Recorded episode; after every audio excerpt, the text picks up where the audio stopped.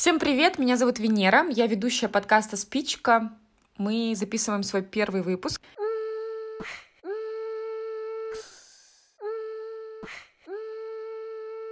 Недавно в Петербурге была жуткая вспышка кори. Понимать устройство иммунной системы, понимать, как она работает, из чего она состоит. Как вымерли динозавры. Вот Да. так же он вымер. Да. Ну и, собственно, зачем нужны прививки, что они делают конкретно. Не простая, а какая-нибудь особая бактерия, которая эволюционировала. Больше всего боялись мора, это чума, да, и это было отражено даже в Библии. Оспа послужила развитием косметики. Жил он в доме, был у него садовник, а у садовника был сын. Если э, человек доживал до 18 лет, то это был успех. На что может быть похож сифилис?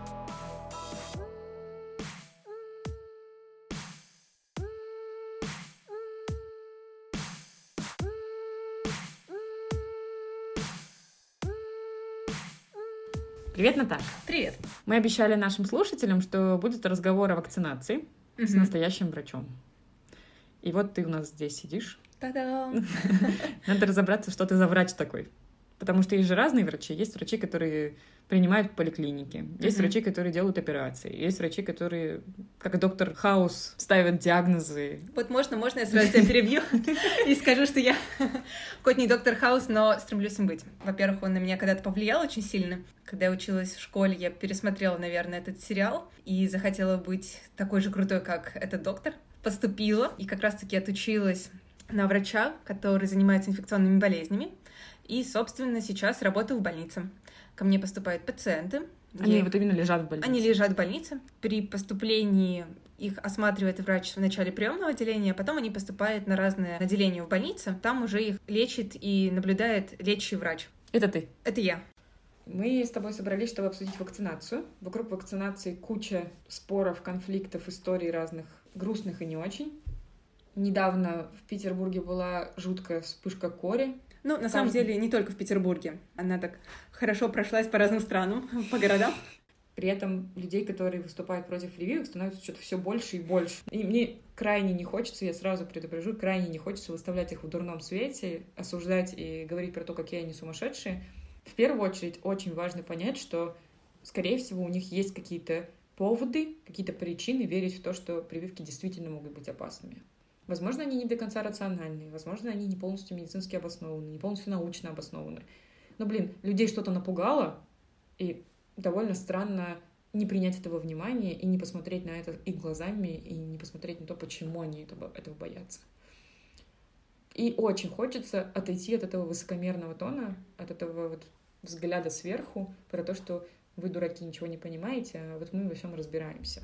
Ну, мне кажется, что во всем разбираться, особенно если мы говорим про медицину, фактически невозможно, потому что каждый год появляются новые открытия, но на текущий момент мы достаточно много знаем о человеке, о том, как он устроен, и в том числе о том, как работает его иммунитет. Самое главное — это понимать устройство иммунной системы, понимать, как она работает, из чего она состоит, ну и, собственно, зачем нужны прививки, что они делают конкретно с иммунной системой человека, на что они могут повлиять, тогда, на мой взгляд, становится все понятнее и логичнее, зачем они нужны. Итак, давай все-таки разберемся, что такое иммунитет тогда. Я когда училась в школе, у нас была очень классная учительница по биологии, которая очень часто приводила разные метафоры, Мгм. чтобы сравнить разные органы, разные системы органов с э, понятными бытовыми примерами. Сердце сравнивали с каким-нибудь насосом, мозг сравнивают с компьютером. А на что похожа иммунная система? Это очень сложно устроенная охранная система, которая имеет несколько подразделений, офисов, специальных сотрудников, и где каждый занимается каким-то своим делом. Ну, давай начнем с того, с чем вначале может столкнуться какой-то микроорганизм, инфекционный агент. Это бактерия, вирус, грибок, либо простейшее. Так вот, первое, с чем они могут столкнуться, это кожа или слизистые оболочки. Они все могут пройти через кожу слизистой оболочки. Да, Окей, я представляю себе в системе своих бытовых дурацких терминов, что кожа или слизистые — это как такие заборы или стены, сквозь которые пытаются пробраться враги. И вот они нашли трещину в стене или дыру, как вот у нас может быть рана или какая-то микротрещина в коже, и сквозь нее пробрались. Мгм. Что дальше может произойти? Дальше за забором будут ждать другие участники иммунной системы. Это макрофаги. Макрофаги — это клетки, которые относят к неспецифической иммунной системе, потому что они поедают любые клетки, которые отличаются от нормальных клеток человека. То есть это такой ОМОН, которым плевать. Главное, чтобы не своих, но всех да. остальных надо убивать. Самое главное еще отличие, что они действуют очень быстро. Это первые такие клетки, которые приходят на место повреждения. Что они делают? Они окружают бактерию, например, затем ее пережевывают и выставляют на своей поверхности фрагменты этой пережеванной бактерии. И в медицинской терминологии это называется антигеном. Опять же, если проводить какие-то метафоры, то мне представляется, что вот эти антигены — это такие фотороботы, чтобы другие могли опознать, если они на своем пути когда-нибудь встретят такую бактерию, которая есть там какой-то фрагмент, который будет содержать вот такое же описание, как на том фотороботе, значит, нужно ее убить, нужно ее обезвредить. Окей, то есть иммунитет состоит из вот этого забора, mm-hmm. из кожи, из слизистых и из ОМОНа, который быстренько нападает и кушает всех чужих. Это были одни компоненты, и следующим компонентом будет являться специфическая иммунная система, которая представлена другими клетками, лимфоцитами. Почему так? Потому что не всегда макрофаги могут справиться, потому что бактерии могут быть сильными, потому что они тоже имеют свои способы защиты, и потому что бактерий, вирусов и так далее, их может быть много. Так вот, следующими участниками будут являться лимфоциты. Лимфоциты — это супер обученные агенты, и свое обучение они проходят в тимусе. Это специальный орган, который находится за грудиной. Какой-то неразрекламированный орган, судя да. по всему. Допустим, в организм попала бактерия. Макрофаги ее встретили, не смогли ее убить своим неспецифическим быстрым ответом. Она какая-то хитрая оказалась. И мы отправляем обученных суперагентов — на поле битвы с этой бактерией. Угу. И такими суперагентами будут Б-лимфоциты и Т-лимфоциты. Давай разберемся, чем они занимаются конкретно. Б-лимфоциты способны вырабатывать определенные вещества, они будут называться антителами. Помнишь, несколько минут назад мы говорили про фотороботы? Угу. Фотороботы, опять же, это частицы пережеванной бактерии, которые были выставлены макрофагами. Так вот, Б-лимфоцит увидит этот макрофаг — у которого на поверхности вот этот фоторобот и поймет, что нужно вырабатывать специальные вещества, антитела, которые будут окружать и останавливать бактерию. Они как бы свяжут ее. Свяжут, да. И это нужно еще для того, чтобы вот эта связанная бактерия была убита следующими участниками, это Т-лимфоцитами, в частности Т-киллерами. Т-киллеры будут убивать именно вот эти окруженные антителами бактерии. Текиллер — это такое биологическое прям название? Да, это биологическое Ой, название. Шутники, ну, конечно, у ребят. Но зато сразу все становится понятно. Есть еще супер название, которое тоже говорит само за себя, это клетки памяти. Угу. Для чего они нужны? Чтобы создать картотеку преступников, чтобы в следующий раз, когда человек встретится с тем или иным микроорганизмом, вредным, он знал, что это за микроорганизмы, и быстрее бы смог развернуть все эти активные боевые действия, быстрее бы Б-лимфоциты смогли выработать антитела уже специфические, связать ту или иную бактерию, и чтобы быстрее пришли Т-киллеры и справились с ней. Окей, давай подведем первые итоги. Контрольный срез. Как я запомнила, что такое иммунитет. Давай. Итак, у нас есть бактерия, не простая, а какая-нибудь особая бактерия, которая эволюционировала и хитро умеет работать в организме. Угу. Способна вполне нас как-нибудь убить или причинить тяжкий вред. Она приходит нам в организм через кожу или через слизистые, найдя какую-нибудь там дыру, рану, микротрещинку пролезла, значит, и оказывается среди макрофагов, угу. которые ее окружили и пытаются скушать. Угу.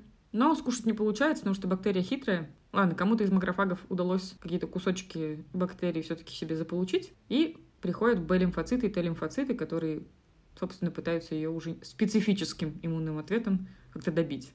Значит, Б-лимфоциты находят у макрофагов куски бактерий, угу. окружают ее, связывают, Т-лимфоциты приходят и тысяч-тысяч-тысяч убивают.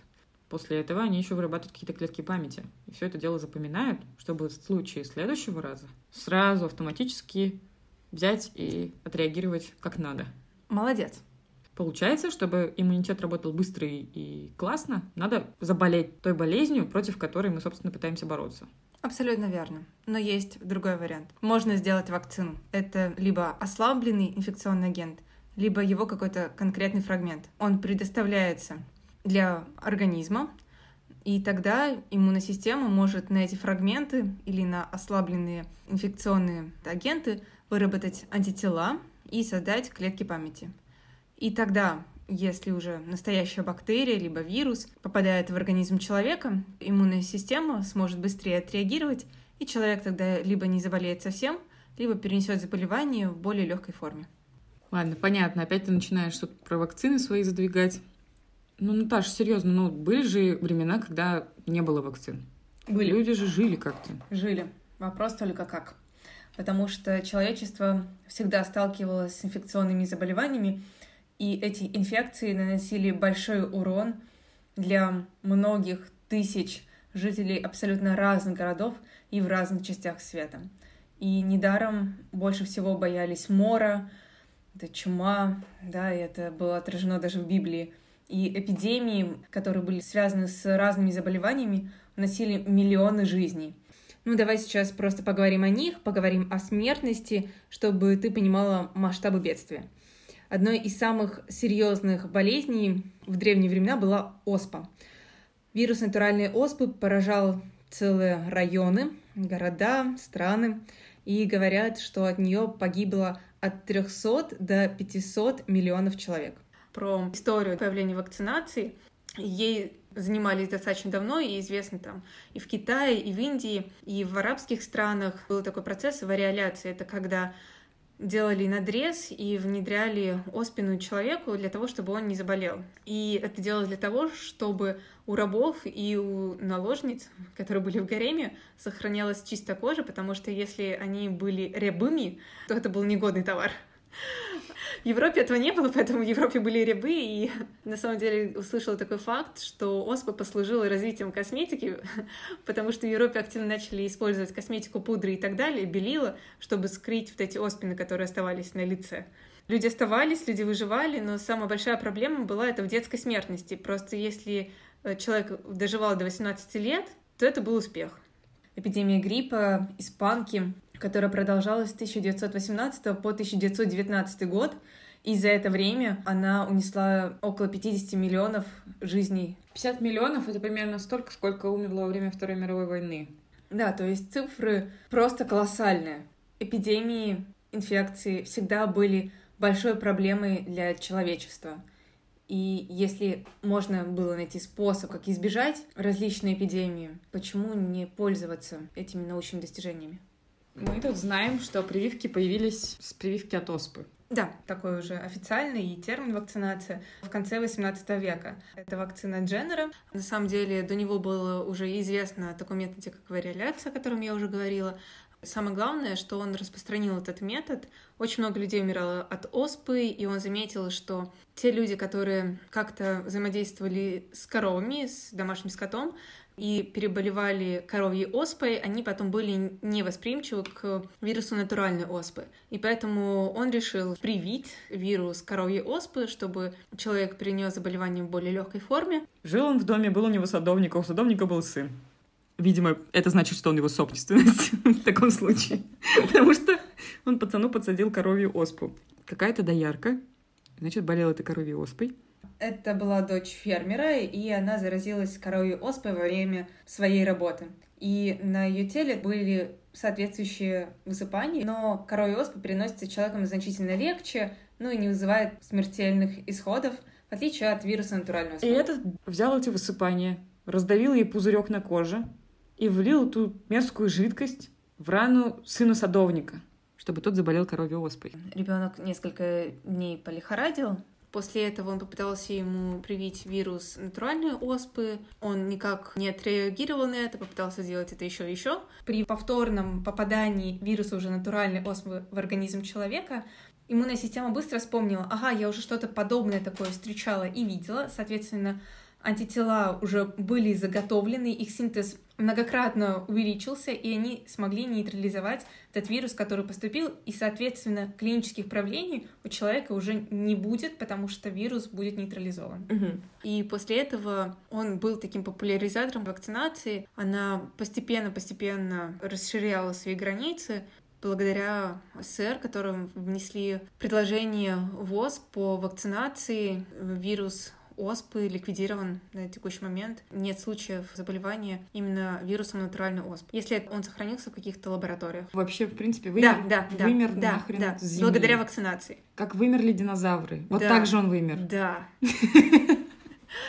Почти то же самое пытается провернуть с вирусом полиомиелита человека, но на самом деле сейчас он остается в трех регионах: это Афганистан, Пакистан и Нигерия. А почему он не может умереть? А потому что правительства Афганистана и Пакистана, они долгое время были против, и, соответственно, сейчас вроде бы за, но, в общем, до сих пор это три горячих точки, где еще вирус полиомиелита существует.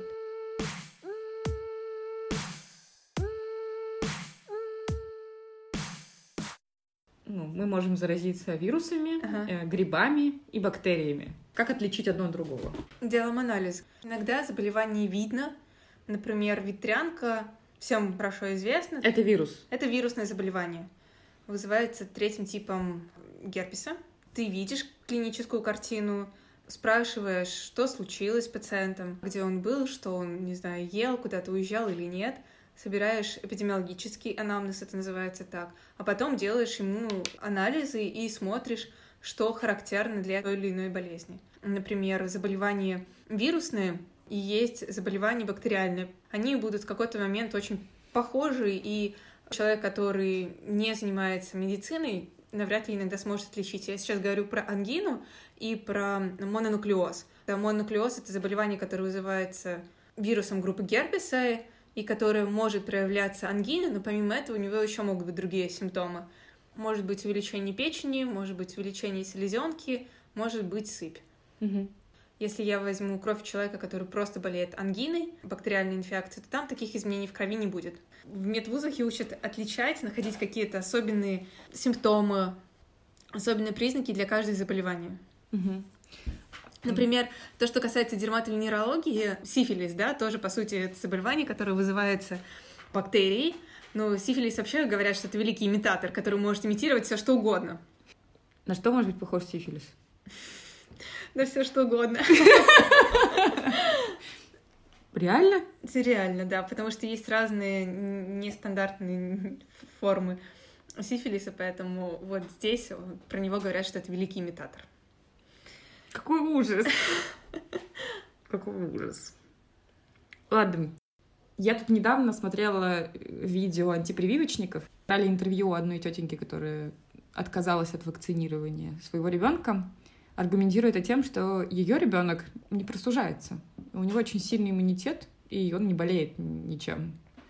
Но я практически уверена, что если бы ее ребенка покусала бы собака, она на всякий случай бы, наверное, сбегала бы и сделала ему прививку от бешенства.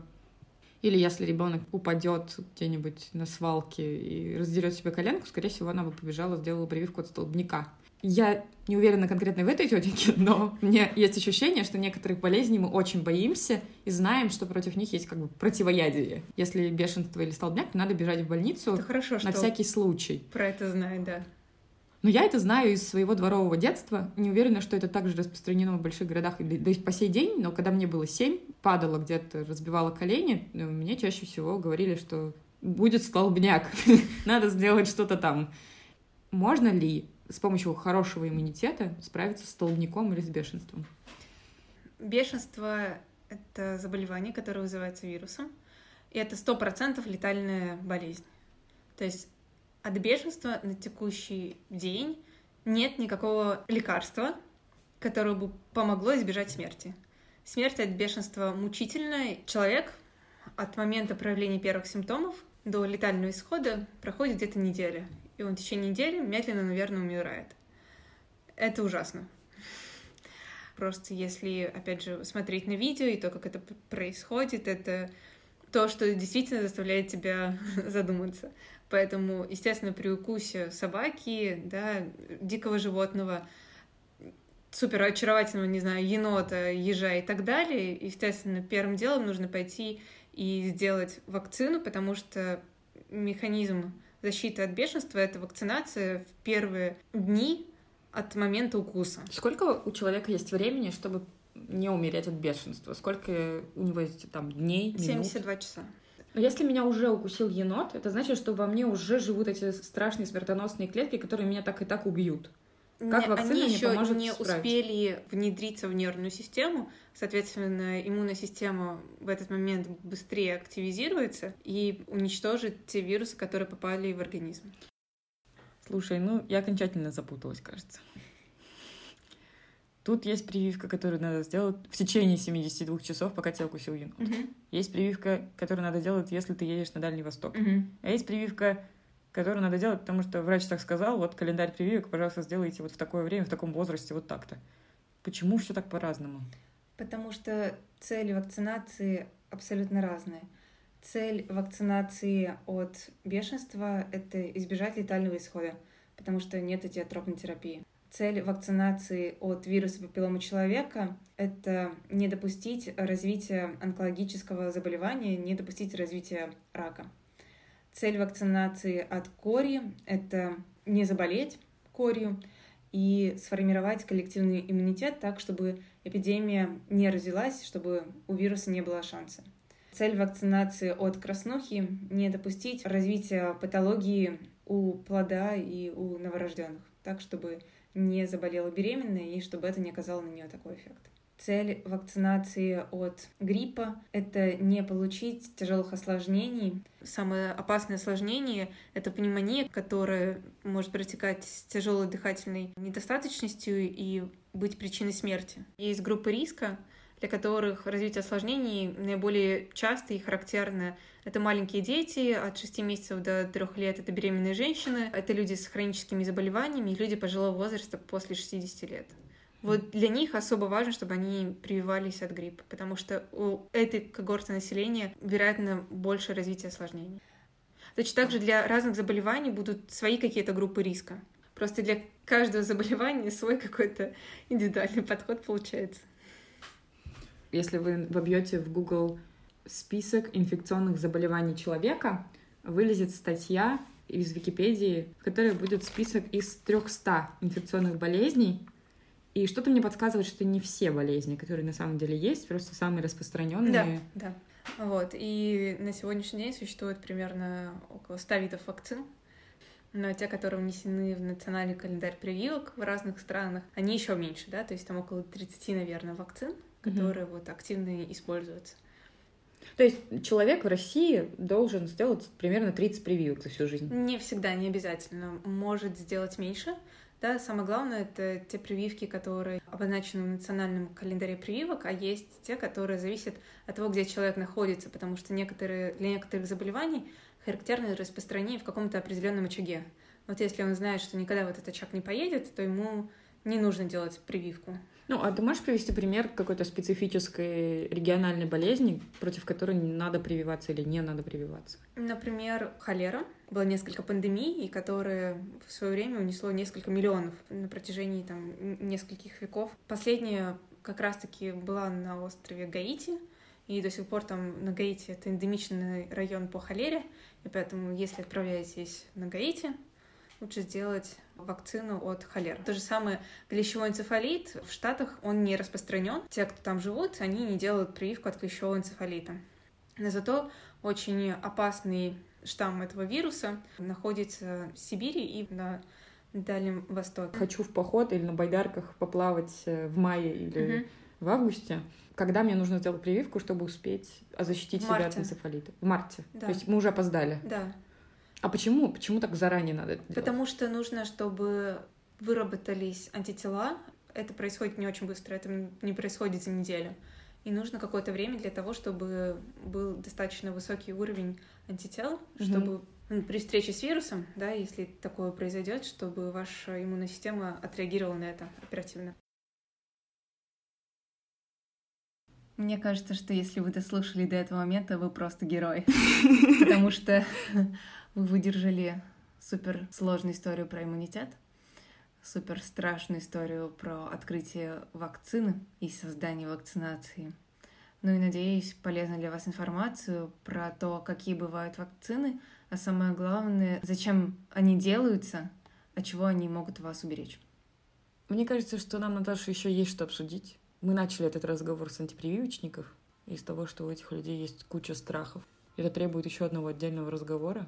Поэтому... До новых встреч. Да, до новых встреч. Спасибо тебе большое за эту встречу, и я считаю, что дико полезно знать, дико полезно распространять. Это было очень интересно. Это было увлекательно, согласна. Пока. Пока.